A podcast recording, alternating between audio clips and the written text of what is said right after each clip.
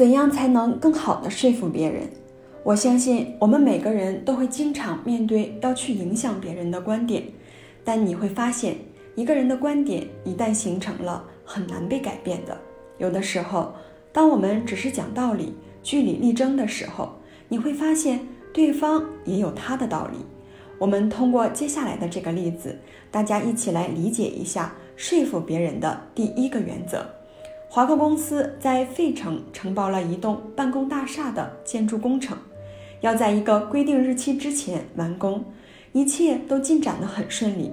就在建筑差不多要完工的时候，负责建筑物外部装饰材料的供应商突然说不能按期供应材料了，这样整个建筑工程都会受到影响，巨额的罚金损失的惨重，华克公司急眼了。通过长途电话非常激烈的交流交谈，但是一点用都没有。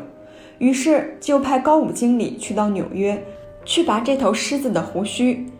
高武一进这个装饰材料公司老板的办公室，就问：“你知道你的姓名布鲁克林是独一无二的吗？”老板很惊讶：“我不知道。”高武经理说：“我今天早上下火车以后，我查电话本找你的地址。”我发现这个电话本里只有一个叫你这个姓名的。这个老板说：“我从来还不知道。”他很有兴趣地查阅电话本，那可不是平常的姓名。老板自豪地说：“我的家庭是差不多两百年前从荷兰迁到纽约来的。”他接下来谈论他的家庭和他的祖辈。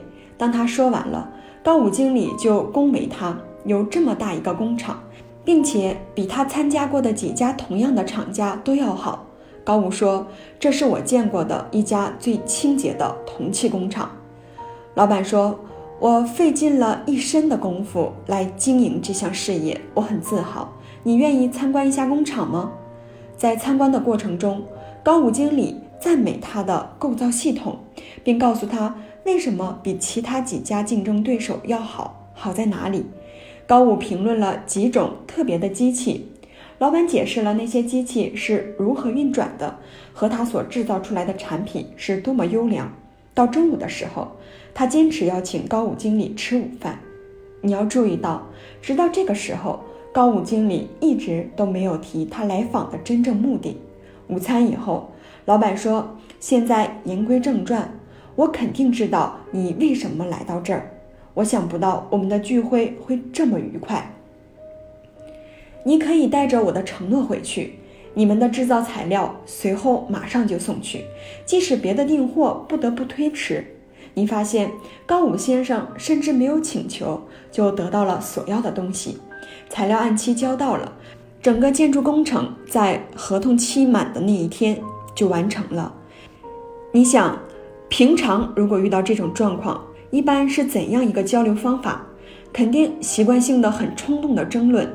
如果高武用了这种方法，他能有这样的结果吗？所以，如果你想说服别人，应该遵循的第一原则是什么呢？就是从赞美和真诚的欣赏去开始。那这里所说的称赞和欣赏，一定是真诚的，发自内心的。